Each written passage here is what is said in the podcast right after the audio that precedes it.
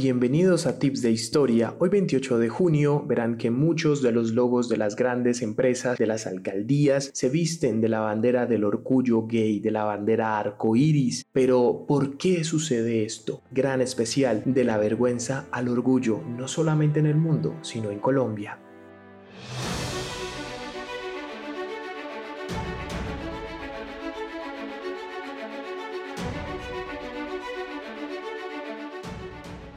Amigos, hoy los miembros de la población LGTBI estamos en todas partes. Los gays, las lesbianas, los bisexuales, los trans y los intersexuales populan en la esfera pública como nunca antes en la historia. Rememoremos, lo que muchos no saben es que hasta hace muy poco la situación era muy diferente. Hace 51 años, sentir una atracción sexual o emocional por alguien del mismo sexo era considerado un delito y cualquiera que mostrara una orientación diferente a la tradicional era víctima de todo tipo de castigos judiciales y morales.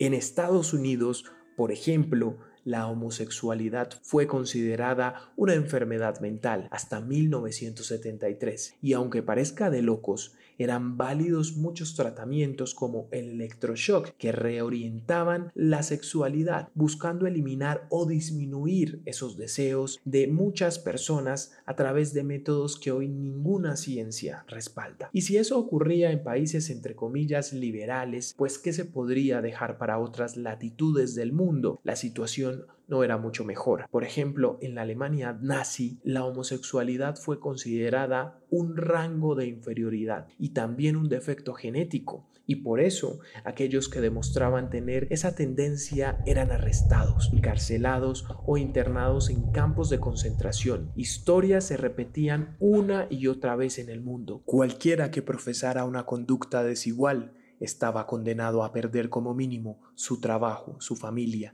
y sus amigos.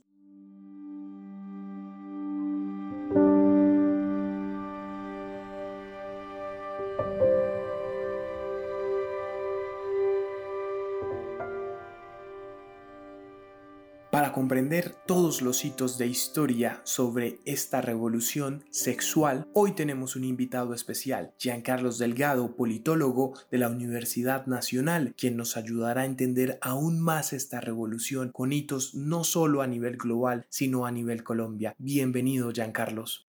Hola, mi nombre es Giancarlo Delgado, ya como me presentaron, politólogo, magíster en Hábitat, investigador de la Escuela Nacional Sindical, una persona interesada en investigar un poco qué ha sucedido en términos de movilización eh, de no solo de personas LGBT, sino cómo se expresa la diversidad sexual en términos de movilización social, de la acción colectiva de las personas en su vida cotidiana.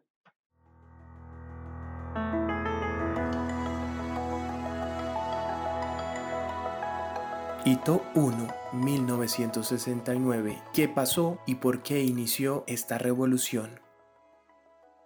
El 28 de junio de 1969 se produjo lo que podíamos decir la primera eh, masiva de personas homosexuales que fue como quien dice recreada, pensada, mostrada por la prensa, pero también que se convirtió en una suerte de problema del mundo, como quien dice, y es lo que todo el mundo conoce como el Stonewall. ¿Qué era el Stonewall? El Stonewall Inn era un bar en New York que funcionaba de forma clandestina y que recibía eh, personas, digamos, que entraban en ese abanico de lo que hoy conocemos como diversidad sexual, hombres gays, mujeres lesbianas, personas trans, personas que hacían drag en ese momento y que eh, como funcionaba de forma clandestina tenía todo, todo un proceso como del estar escondido y una constante presión policial.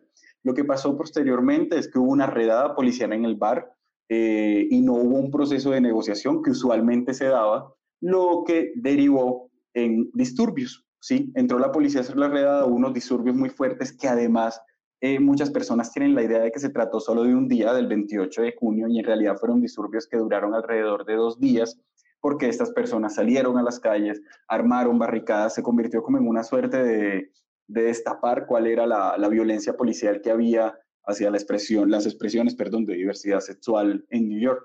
Esto tuvo eco en el mundo. O sea, esto fue retratado por prensa, hay mucho, mucho eh, material de prensa en el que uno puede decir esto no solo se convirtió en un problema de New York como la gran ciudad, como quien dice, sino también que llegó al conocimiento de muchas personas. De hecho, a Colombia llegó prensa retratando lo sucedido en el Stonewalling. Y todos, en 1973 abren los primeros bares gays clandestinos en Bogotá. Hito 3, 1976. León Zuleta y Manuel Belandía fundan el movimiento de liberación homosexual, el primero en defender los derechos de personas LGTBI en Colombia. Hito 4, 1978. Se crea la icónica bandera arcoíris basada en la canción Over the Rainbow de Judy Garland. Hito 5, 1984. Se elimina la homosexualidad como delito del Código Penal. ¿Qué nos puedes decir de esto, Giancarlos? Bueno, yo creo que es, es, importante como situar este asunto de, de, qué sucede alrededor de cuándo deja de ser delito. Lo que pasaba con el tema de, de tratar directamente a las personas homosexuales como delincuentes tenía que ver con que las prácticas de homosociabilidad y homoerotismo, sobre todo en el periodo que comprende 1936 y 1980, se encontraban dentro del Código Penal y también del Código de Policía, tipificadas como una suerte de desviación a la norma cómo se encontraban también como bajo el nombre de contravención a la moral y en esa contravención reconocían el acceso carnal homosexual. ¿Qué pasaba? Lo que se penalizaba era algo así como el acceso mismo, como le llamarían, y esa contravención realmente lo que penalizaban no era que tú por, se enteraran en tu casa, por ejemplo, de que te gustaban los hombres o que la típica idea de salir del closet y lo sentaste en la mesa y que por eso te, iban a llevar a, a, cumplir o a recluirte en una prisión. No, no se trataba de eso, se trataba algo así como de encontrar a dos hombres usualmente, porque no hay muchos, mucho registro de casos de mujeres lesbianas, eh, encontrar a dos hombres teniendo sexo, como quien dice. Esto tuvo unas implicaciones muy fuertes porque estuvo tipificado tanto en el Código Penal como en el Código Nacional de Policía.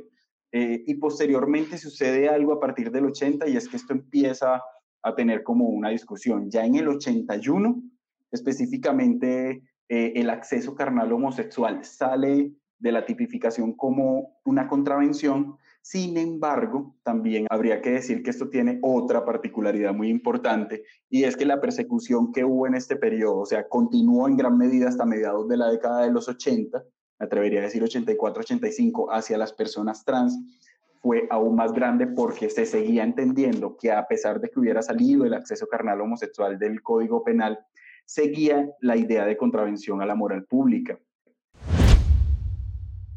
Hito 6, 1982, primera marcha LGTBI en Bogotá.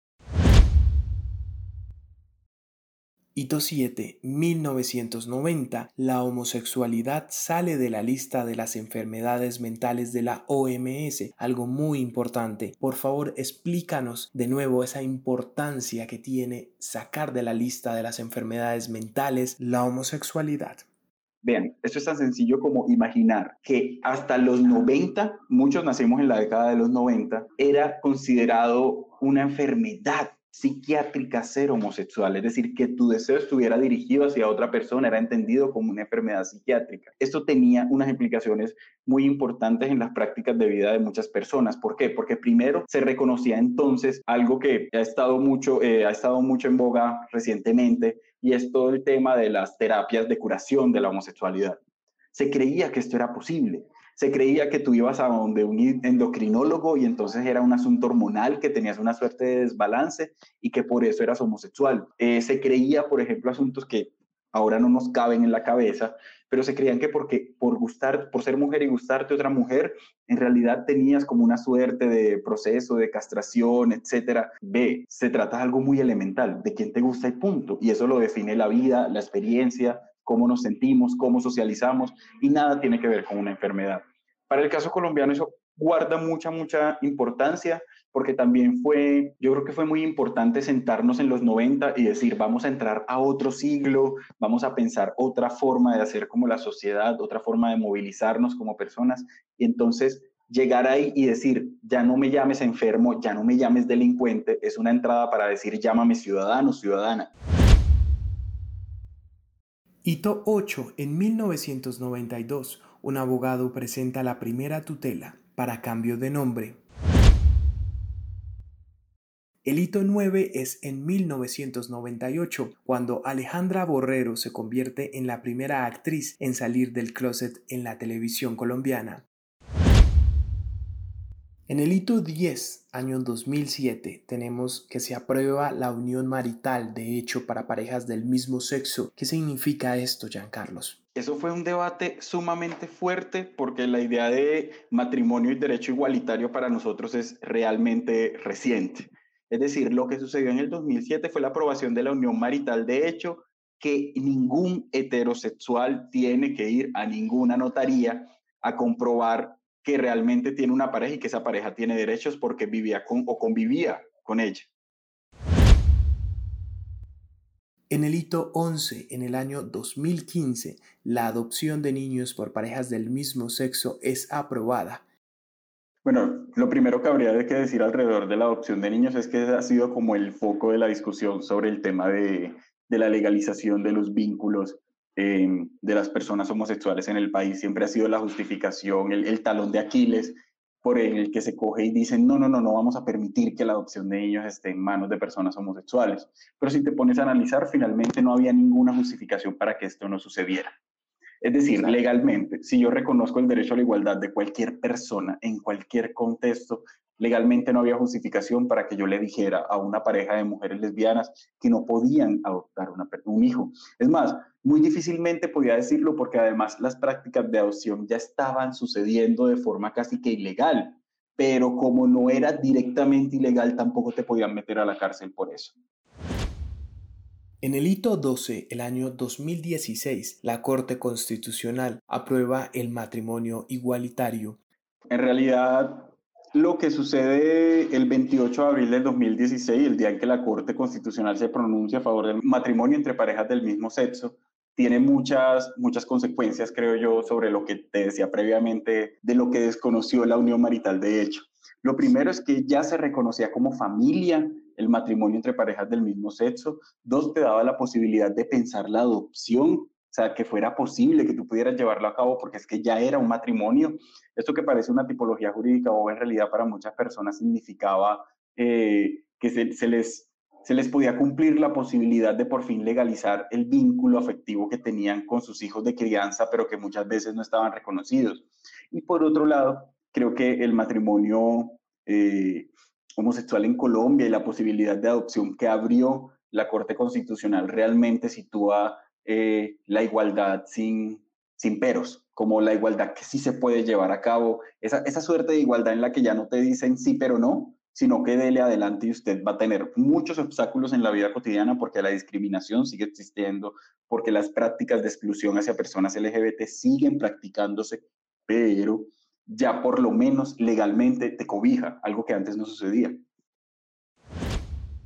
Y también, como cortesía de John Restrepo, líder social de la Mesa Diversa de la Comuna 8, en el año 2016 se conquista el primer derecho a la reparación de la población LGTBI en el marco del conflicto armado colombiano. Este caso es muy importante porque la reparación de las víctimas LGTBI implica construir un futuro posible para que la población LGTBI se pueda sentir sana y se pueda reparar su pasado. Ya en el hito del año 2020, el presente, pues vimos como la alcaldesa mayor de la capital colombiana, una mujer que representa a la población LGTBI, es elegida democráticamente como alcaldesa de esa ciudad. Estos son los hitos más importantes que se han visto en Colombia para ganar los derechos de la población LGTBI. Le agradecemos a Giancarlos de nuevo, nuestro invitado, por aportarnos esas muy buenas ideas para que ustedes y yo comprendamos aún más todo este mundo tan grande que tiene que ver con esta revolución que día a día viene haciendo la diferencia en nuestra cultura.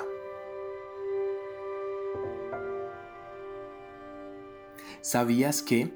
Te voy a contar un poco del glosario de la diversidad. Pues miren, antes de la revolución de género, la expresión homosexual o gay era utilizada para designar a cualquier persona que tuviera una orientación sexual o una identidad distinta a la convencional. Pero parte de esa lucha ha sido cuestionar la ausencia de los términos para definirse y por eso nació la famosa sigla LGTBI. Pero el espectro ha evolucionado aún más. Aquí les voy a narrar cuáles son esas palabras que componen las principales siglas de este movimiento. 1. Lesbiana. Las lesbianas son mujeres que están atraídas por otras mujeres y la palabra proviene de la isla de Lesbos en Grecia, en donde la filósofa Safo componía diferentes poemas para mujeres que habitaban también esa isla y que quería seducir. Vamos con la palabra gay, que es un hombre que está atraído por otros hombres. Los bisexuales son personas que sienten atracción física o emocional por cualquier sexo o identidad de género. Luego tenemos la palabra transgénero. Escuchen, en general hace referencia a quienes no se identifican con su sexo asignado al nacer. En algunos casos pasan por intervenciones hormonales o quirúrgicas para modificar su cuerpo y alinearlo más con su identidad. Estos últimos muchas veces se definen como transexuales, pero es una cuestión de preferencia. Luego están los intersexuales. En esta categoría se agrupan las personas que tienen un de desarrollo sexual, es decir, una configuración genética que los hace difícil categorizarlos. El término más conocido es el de hermafroditas, pero muchos los consideran obsoleto y ofensivo. Vamos a cisgénero. La palabra cisgénero define a una persona cuya identidad de género está alineada con el sexo que le asignaron al nacer. La mayoría de personas podría encajar allí. No binario son quienes rechazan la idea de que el género es una opción estricta entre un hombre y una mujer. Para ellos, su identidad flota en un punto intermedio entre ambas y varía según su contexto. Incluye términos como género, género fluido o pangénero. Transformista son personas que se visten con ropa del género opuesto solo para representaciones artísticas.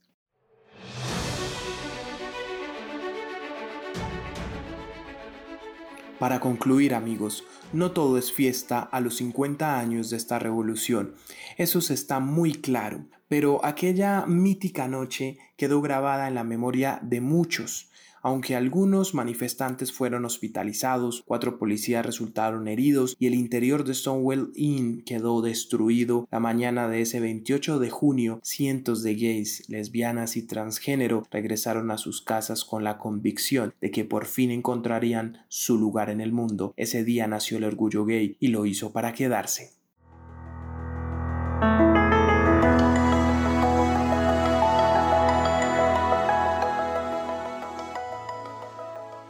Gracias por llegar hasta aquí y escuchar este capítulo especial de Tips de Historia. Hicimos una breve interrupción a la miniserie China y sus creencias, pero en el próximo capítulo podrán escuchar el mito de la seda. Los dejo con esta frase que lo resume todo. Amor es amor. Amor es amor. Que tengas una feliz noche o un feliz día.